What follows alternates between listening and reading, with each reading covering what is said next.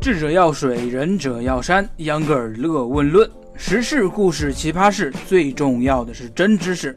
每天七分钟，论出新世界。这里是秧歌尔乐问论。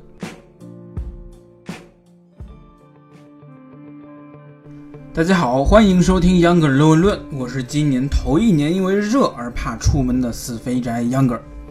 今天是二十四节气中的立秋，媒体们都说立秋并不代表着夏天就要过去，还会拿今后几天的气温来告诉你不要高兴的太早。那立秋都立了，高温天怎么还赖着不走呢？到底是古人错了，还是我们自己的感觉出了问题？其实这两个都没错。今天秧歌儿就和大家一起聊一聊二十四节气的实用与误差。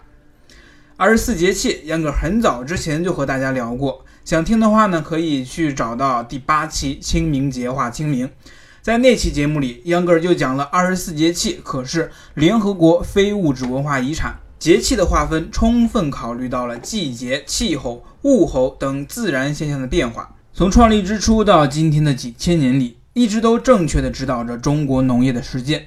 但是如今，二十四节气面临了两个现实情况，第一个就是科学技术的发展。除了大棚温室种菜这种 bug 的出现，机械化生产也是减少了农民对于二十四节气的依赖。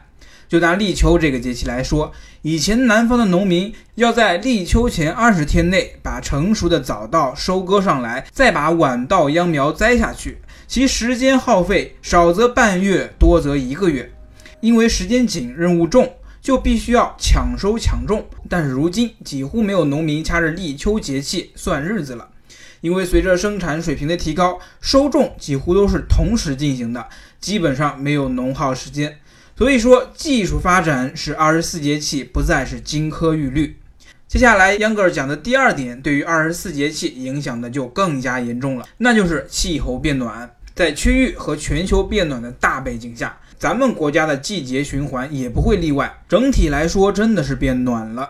在气候变暖的背景下，二十四节气的适用性也发生了巨大变化。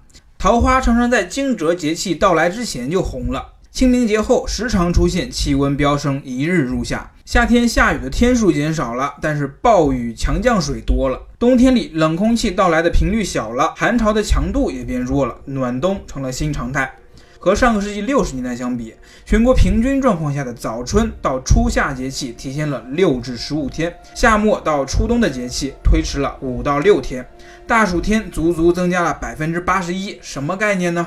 意思就是说，你比六十年代的人要承受多一倍的夏天，感觉上就是比他们多过了一个三伏天啊！立秋也在这里躺枪了。根据气候平均温度划分季节的标准，必须是连续五天平均温度在二十二度以下才算秋天。除了一些特殊的地方，中国现在很少有立秋就直接进入秋季的地区了。气温下降阶段的气候节气如立秋、冬至等，都有趋于显著推迟的系统性趋势，基本上推迟个五到六天左右。真正的气候上的立秋，咱们还得等到一个星期之后呢。夏天正在延长，与此对应，冬天正在变短。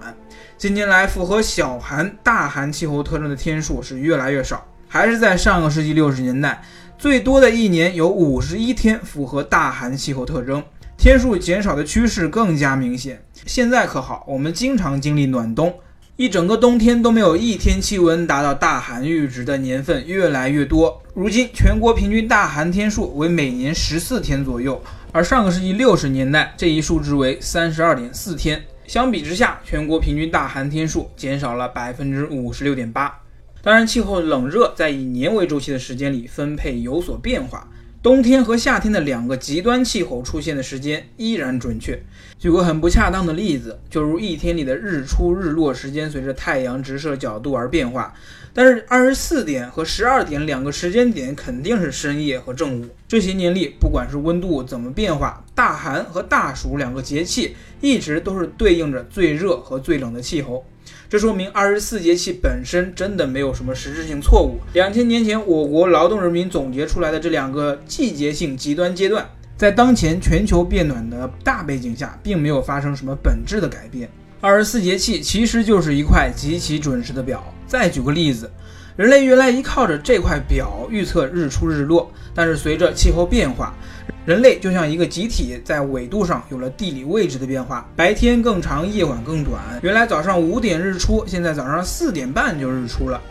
正如原来节气到了惊蛰时，六十年代的农民伯伯要开始耕地，现在的农民就要在这个时间点之前的两个星期就开始种地。二十四节气这块钟表没有变化，人类自己主动去适应了。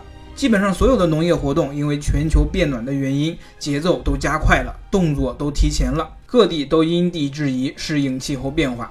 在原来的节气日子到来之前，都提前安排相应的农事活动，这个日期基本上都提前了一到两周。今天咱们讨论的这个话题，其实是人类和大自然关系变化的衍生品。二十四节气归根结底是人类经过长期的实践和观察得出的适合当时季节变化的规律，利用这个规律，人类才能有自信、有效率地从事农业活动。后来我们的科学技术进步了。让我们可以减少对二十四节气的依赖，这是科技带来的革命。再后来，科技这把双刃剑改变了气候，气候又反过来影响农业，二十四节气这套规律就不再准确地适应大自然了。这也是我们现在提倡保护环境的一个重要原因。毕竟人类没有彻底摆脱大自然规律的束缚。好了，本期节目到这儿就结束了，非常感谢您的收听，欢迎在评论里写下您对二十四节气或者气候变化的看法。您还可以微信搜索秧歌同学，秧歌儿是扭秧歌的秧歌儿，在那儿呢，秧歌儿会分享一些新兴知识和一些小看法。最后再次感谢您的收听，我们周三见。